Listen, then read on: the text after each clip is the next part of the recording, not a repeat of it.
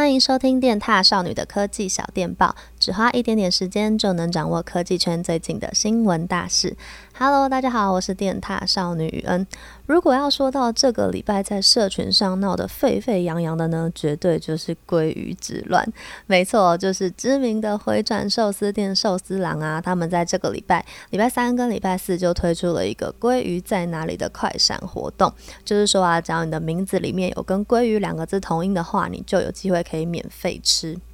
大家知道有多少人真的因为这件事情而去改名吗？来，我秀出一下我的统计资料。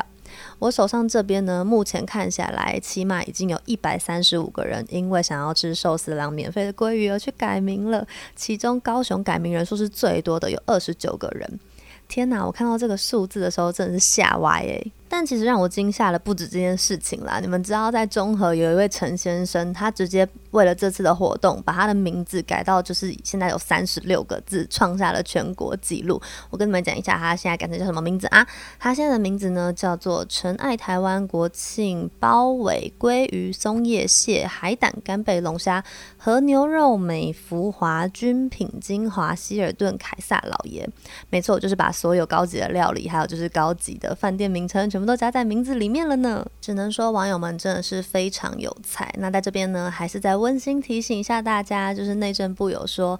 每个人的名字最多只能改三次哦，所以大家就好好把握机会吧。好啦，前面开头不小心聊太多，我们来看一下本周有哪些科技新闻吧。首先，第一则呢是跟手机晶片有关。大家都知道，从去年开始，因为疫情的关系啊，所以其实全球各地对于电子产品的需求量是大增的。那先前呢有传出，因为全球半导体就是出现了供不应求的状况，对于汽车产业呢造成了蛮大的冲击。那现在不止汽车产业，连手机晶片也要面临缺货的困境啦。根据路透社的报道指出啊，手及晶片大厂高通，他们目前因为晶圆代工端就是产能吃紧，加上三星德州的厂啊，因为暴风雪的关系停工了好几周，所以就冲击到了他们非常关键的五 G RF 晶片的出货，让整个供需状况啊，到现在可以说是达到了一个大失衡的状况。那更有报道指出，这波高通晶片供应短缺的情况，最糟最糟可能会延续到今年年底。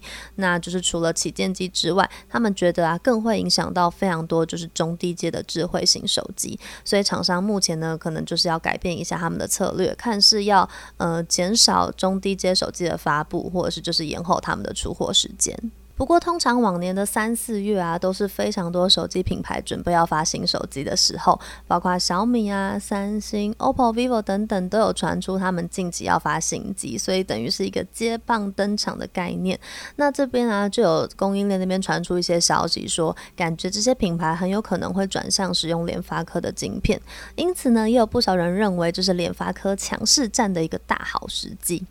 泰友们对高通这波晶片荒有什么看法吗？或是你们觉得联发科有多少机会可以抢进多少市占呢？欢迎留言跟我们讨论啦。而第二则新闻呢，其实也跟刚刚提到的高通晶片短缺有一点点关系，就是三星在这个礼拜，我觉得算是投下了一颗不小的震撼弹。他们三星电子执行长高东真啊，在这个礼拜的年度股东大会上就表示说，今年下半年可能不会推出 Note 系列手机了。他提到说，其实 Note 系列一直以来在三星手机的定位当中啊，就是高阶的旗舰机种。那因为现在市场上的半导体啊，还有晶片供应失衡的状况下，他们觉得如果三星还是跟过去一样，维持一年之内都会推出两款旗舰机的话，恐怕会造成蛮大的负担。因此下半年呢，他们就必须要忍痛割舍，就是可能不会推出新的 Note 系列机种。虽然这个消息听到当下真的是蛮震撼的，但他们也有表示说，这并不代表 Note 系列会完全走向一个终止的状况，因为三星呢还是非常积极的在寻求其他的解法，希望如果好转的话，明年二零二二年还是可以再发表新的 Galaxy Note 系列的手机给大家。不过，其实从大概去年开始啊，就一直有很多传闻在猜测说，三星有没有可能会自己砍掉旗下的 Note 系列手机，因为毕竟他们上半年的 S 系列手机功能已经越来越强大了，加上今年最高阶的 S 二十一 Ultra 它也支援 S Pen 了，让这两个系列之间的定位啊又变得更加模糊。除此之外呢，三星也有表示他们还会再推出折叠机嘛。那如果他们要在一年之内推出这么多就是很亮眼，然后效能又强的手机，感觉真的是蛮硬的。但如果今年真的没有 Note 系列手机，想问问新粉们可以接受吗？好的，最后一则新闻呢是跟 Android 用户有关。近期脸书啊，他们推出了轻量版的 IG Instagram Lite 这款 App 啊，它整体的安装容量只有两 MB，超级超级小。我觉得对于一些中低阶手机的用户来说啊，它这样子的容量不仅不会占用到你手机的空间容量，还可以帮你节省行动网络的流量哦。那 Instagram Lite 它的功能呢、其实跟正常的 Instagram 大致是相同的，